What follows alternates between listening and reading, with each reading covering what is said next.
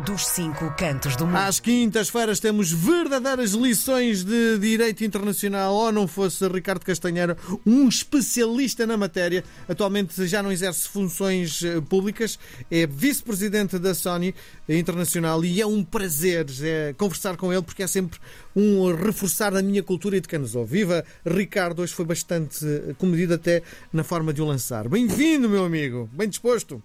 Muito obrigado, Miguel. Como é que está, como é que está o tempo? sempre um sorriso. Sim, como é que está o tempo? Continua nas suas corridas no gelo? Não, esta semana nem tempo para isso, Miguel. Pois.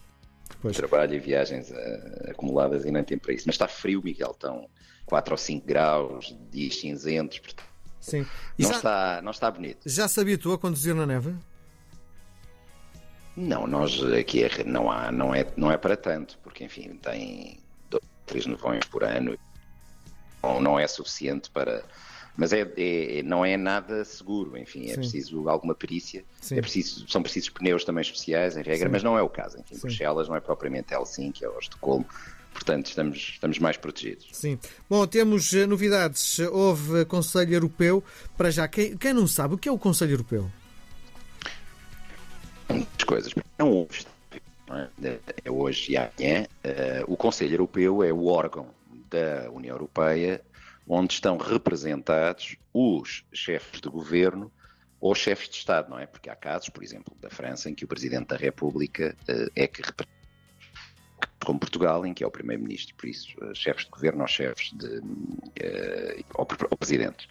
E, portanto, é, digamos, o topo da pirâmide institucional da União Europeia e reúne algumas vezes por ano, não é? Tem, enfim, alguma periodicidade para tratar das grandes, grandes questões. E eles estão reunidos, enfim, já ontem estavam em Bruxelas para uma cimeira com os países eh, dos Balcãs, um, tratar possível largamento da União essa parte da, da Europa e, portanto, temos ali, enfim, vários candidatos, a Albânia, Montenegro, Macedónia, enfim. Um, e ontem houve uma cimeira em torno disso. Hoje estão a discutir, uma vez mais, a,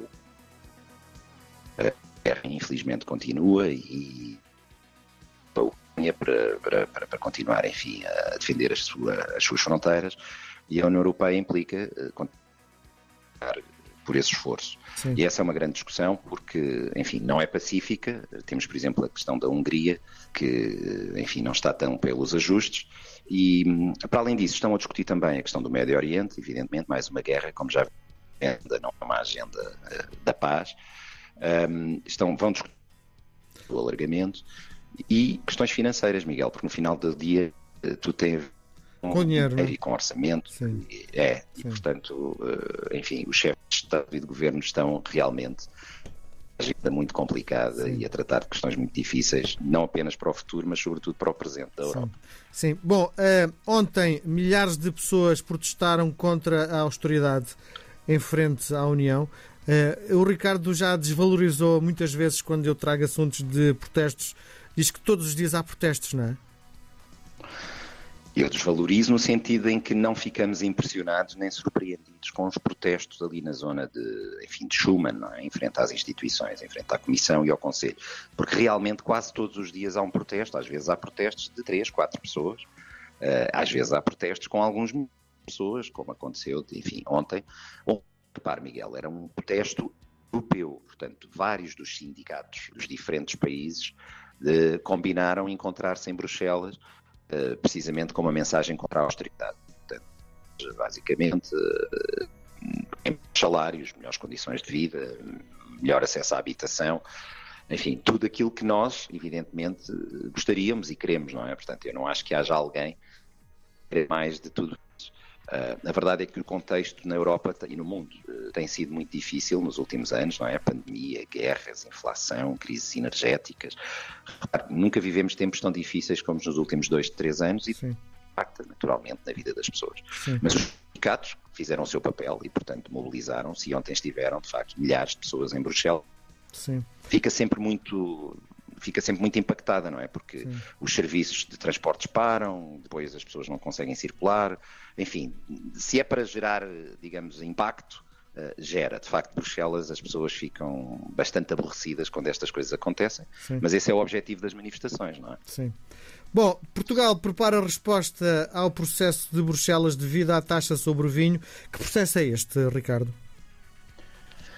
Ora bem, Miguel, um, é um processo de infração que a Comissão Europeia levantou em novembro contra Portugal e Portugal agora tem um período de tempo que termina, creio, em janeiro, para responder. Ou seja, um, pelos vistos em Portugal, uh, é uma questão fiscal, ou seja, uh, a taxa que se aplica, ou a percentagem da taxa que se aplica uh, aos produtos vinícolos, no caso de Portugal, parece que uh, não levam em linha de conta determinados produtos que têm vinícolas que têm um teor alcoólico entre os 18% e os 20% ou 30%, algo assim.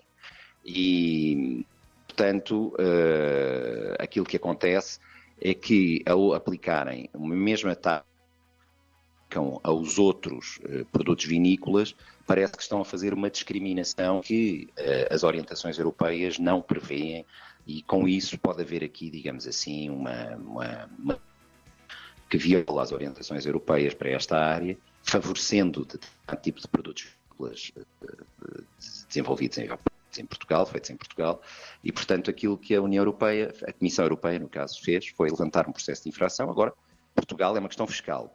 Ministério Sim, nós estamos com alguns cortes e com pouco tempo. Uh, tentar que o Ricardo mude de posição e vamos também rapidamente fechar isto só para lhe perguntar, no fundo, porque ontem acabou uh, mais uma, enfim, uma jornada da Liga Europeia, Europeia do, do, do Futebol e eu sei que o nosso Ricardo é muito fã de futebol. Para além da académica, tem outras, uh, outras preferências que não vamos divulgar porque o Ricardo fica incomodado, não é? Mas uh, eh, um, ontem jogou o seu clube, não é? E, portanto, uh, tentar perceber que análise faz da prestação portuguesa nas competições europeias, na Liga dos Campeões, neste caso. Miguel é um provocador, espero que agora não haja cortes não, quando sim. eu vou responder, porque não é verdade isso que acaba de dizer, ou seja, não, eu sou só mesmo da Académica de Coimbra. Infelizmente o meu clube não jogou ontem, não está na Liga dos Campeões Europeus, mas para lhe dizer que é em Bruxelas, enfim, não há grande repercussão, não há nenhum na passagem aos oitavos de final, certo? Sim, sim. E portanto, não havendo nenhuma equipa belga, não, enfim, não há grandes notícias, evidentemente que as parangonas mostram os, os, os suspeitos do costume, não é? Portanto, porque na verdade passaram as grandes equipas europeias. Infelizmente Portugal passa apenas uma, não é? O Porto, um, mas tem ali enfim, vamos ver, são todas, são todas grandes equipas e, e, naturalmente quem gosta de futebol vai continuar a seguir, mas na Bélgica, enfim, não mais do que aquilo que é normal, porque de facto não há nenhuma equipa belga e por Sim. isso, enfim, é o que é. Muito bem. Nós por hoje estamos conversados, Ricardo, hoje foi a correr. Temos pouco tempo. Um grande abraço, uma boa semana. Voltamos a conversar na próxima quinta-feira. Foi um prazer. Até à próxima semana. Obrigado. Um abraço grande, Miguel. Obrigado. Até para a semana. RDP Internacional. Portugal aqui tão perto.